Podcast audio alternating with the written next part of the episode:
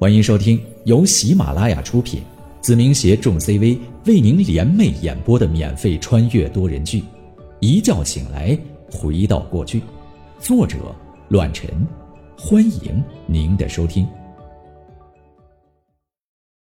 第五十章，两通电话。回到家中，我坐在破旧的沙发上，若有所思的拿起了电话。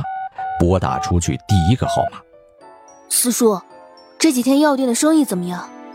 电话那头的声音很开心，直接说道：“门庭若市啊，火爆的不行。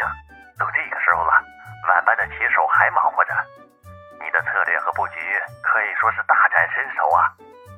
咱们米寿堂的口碑如日中天，仅仅六家店，目前就占据了百分之七十左右的医药市场。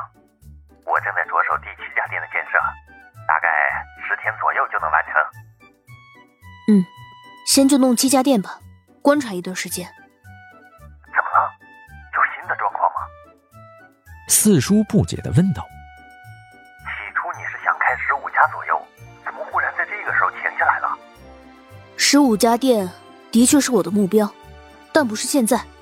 如今整个北林市都面临着整体规划居民集中的问题，以后人口密集的地方。肯定会一一扩展。现在七家店足够蔓延到全市，所以就不必再一股劲儿的展开。接下来，我们可以暂缓脚步，稳中求胜。听了我的话后，四叔思索了片刻。也对，现在如果店铺过多，也就是把绩效分摊出去罢了。行，听你的。紧接着，四叔有些兴奋的问道。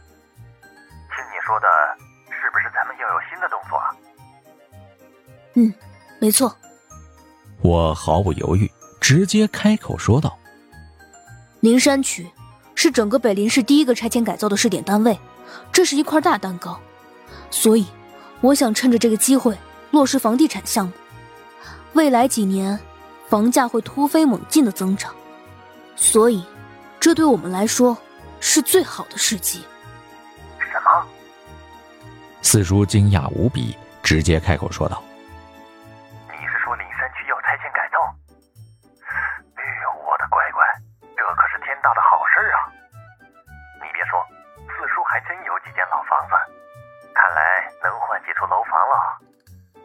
随后，四叔叹了口气，担忧的问道：“地产肯定是赚钱的，可咱们都是门外汉，没什么经验，而且拆迁工程肯定会有不少人惦记。以我们新人的资质，肯定很难拿到手啊。虽然这是一个极好的机遇，但是不是有点为时过早了？”四叔，你有没有想过，地产刚刚实行没几年？一些公司和我们一样都是刚刚成立的，所以这个行业对我们来说，并不算晚。紧接着，我笑着说道：“而且，我已经和主管灵山区拆迁事宜的区长取得了合作，他会把拆迁工程指定单位落在我们身上，但能不能接受住其他公司的打压，就要看我们自己的本事了。”重复一遍后，四叔心头颤动，激动的说道：“你小子是怎么办到的？公司还没成立，竟然先把工程拿了下来。这样一来，我们可以说是利益口碑双丰收。要知道，拆迁工程可是最快提高知名度和最快打开市场的捷径啊！”四叔，你和我爸现在手里大概有多少钱？四叔停顿了片刻，电话中传来了翻阅账本的声音。几分钟后，四叔对着电话说道：“我初步的统计了一下，现在刨除所有日常的开销，我和你爸那里一共有一百九十万左右。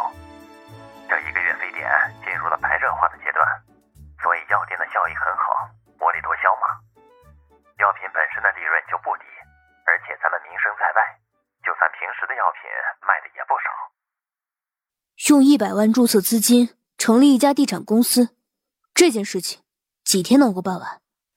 两天。两天？这次反倒是我比较惊讶，连忙的问了起来：“怎么这么快？之前办个医药执照的话，还需要一周左右。哈哈，这你就不了解了吧？四叔大笑起来，对我说道：“这这段时间，咱们明寿堂早就名声鹊起，和工商那帮人更是轻车熟路。就拿咱们第七家药店来说吧，还没开始装修，所有需要的手续就落实下来了。所以注册公司用不了多久，很有可能啊，都不到两天。好，那么这件事情就辛苦您和我爸了，把所需的东西全部弄好。这方面。”咱们都不太熟悉，所以无论做什么都要谨慎一些。我一边思索一边提醒道：“拿下这个工程不容易，但好在是拆迁工程，所以咱们的投入可以说是微乎其微，花不上太多的钱。为了快速的打开名气和市场，质量以及建造过程不容疏忽，万万不能有任何差错。”我明白四叔认真严肃的说道：“我很清楚这个项目的来之不易，放心吧，把握好这次机会，不会有任何差池。”行，那这件事情就交给你们了。我看了一下身旁的日历，接着说道：“今天是周二，这周末我会安排你和我父亲和刘区长见次面，到时候细节上的问题。”你们再详谈。哎，四叔叹了口气，有些复杂的说道：“辛苦你了，为了把事业做大，每天东奔西走。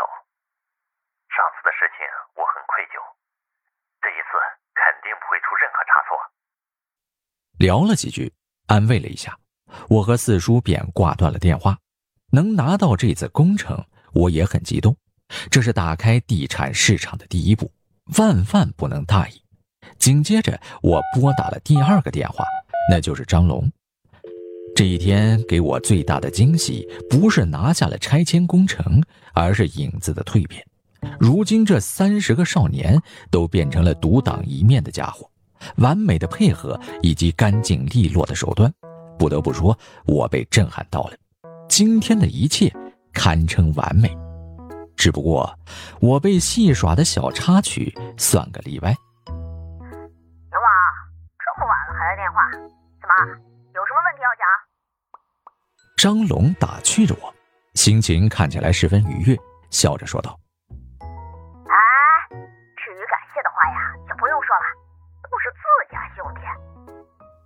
不得不说，张龙还是很了解我的。我的确想感谢影子，在没出山的时候就帮了我大忙。如果没有他们，今天还真不知道怎么才能安然无恙地营救出刘婷。或许我连他的位置都无法确定下来。辛苦兄弟们了。我微微一笑，反问道：“我很好奇，你们是怎么知道刘婷被绑架的？又是怎么知道我前去寻找？”哎，这个吧张龙有些为难，停顿了片刻，还是开口说道：“不瞒你了，最开始的时候吧，我们经历了一个月的体能强化，然后每个人分配到了不同的教官手里。大脑那帮变态啊，电脑运用的是炉火纯青，所以啊，就调取了咱们学校附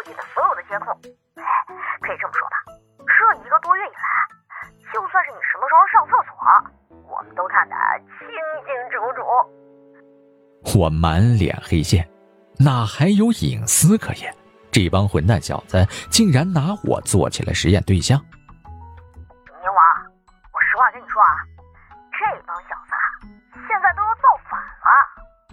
张龙嘿嘿一笑，打趣道：“我们兄弟们天天拼死拼活的训练，然后从录像上看着你，天天和小嫂子混在一起，喝咖啡吃蛋糕，所以才会有今天的事情。”小小的捉弄了一下，这帮混蛋！我口中骂着，但心中却乐开了花，因为从张龙的语气中，影子真的和从前不一样了。他们现在成长的高度超乎了我的意料。通过今天的事情，表明影子可谓是所向披靡。张龙，钱花的差不多了吧？我算了一下日子。这段时间衣食住行开销就不少，加上大脑和情报那里还需要很多设备的引进，仅剩下当初的那些钱肯定不够支出，或许已经干涸。犹豫了片刻，张龙叹了口气，没有隐瞒。哎呀，说实话，你这电话来的还真是及时。刨除给每位教官的十万块，加上最近的开销，我手里的钱啊，只够明天的支出了。没事儿，我留五十万现金放在家里，明天一早你过来拿就行。还是那句话，无论何时，不能亏待任何兄弟。该买什么就直接买，不要心疼钱。有些东西，仅仅用钱是换取不来的。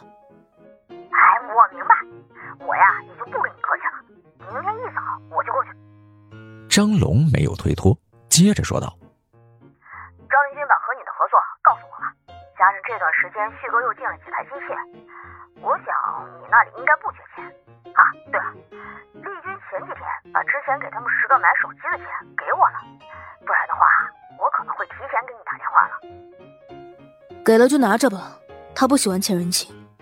我微微思索，对着电话说道：“张龙，你让文博接一下电话。”那头的张龙一愣，看着正在整理资料的文博，脸上露出了苦涩，然后将电话递到他的面前，说道。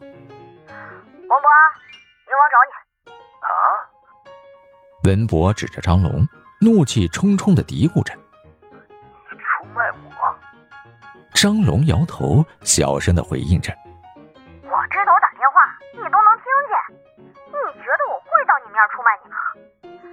兄弟，好自为之吧。”“喂喂，宁王，有有什么吩咐吗？”我冷笑一声，玩味的威胁道：“狗洞。”哼，这恐怕是出自你文博的手笔吧？竟敢戏耍自己的老大，你说这笔账，我该怎么跟你算呢？宁王，你你你听我解释。好啊，你解释吧。我一句话落下，文博哑口无言，反问道：“宁王，你怎么知道和你打电话的是我？”是不是哪个王八蛋给你告密了？是高汉、季凌风，还是那个瞎眼睛？阴影中，刀子是高汉，子弹是季凌风，所以我推断阴影是六组队伍中最强的一组。固然由此可以判断，眼镜是侯磊，大脑是钱瑞。至于情报嘛，你文博当之无愧，因为那一个月中，我已经察觉到了你们每个人的长处。所以今天和我通话的人不是你文博，又会是谁？老大，给我一次机会。文博哭丧着脸，一副欲哭无泪的架势。好，我给你一次将功赎罪的机会。我坏笑着，但同时严肃的说道：“作为情报，我需要你帮我收集一些北林市官员的把柄，从上至下，越多越好。”保证完成任务文博连连保证，充满了自信。我会和眼睛还有大脑联合起来，不出半个月，我会把宁王所需的东西交到你的手里。和这几个家伙聊了几句之后，我便挂断了电话，心中对于未来的走向也有了一定的规划。累了一天，我也早早的上床休息去了。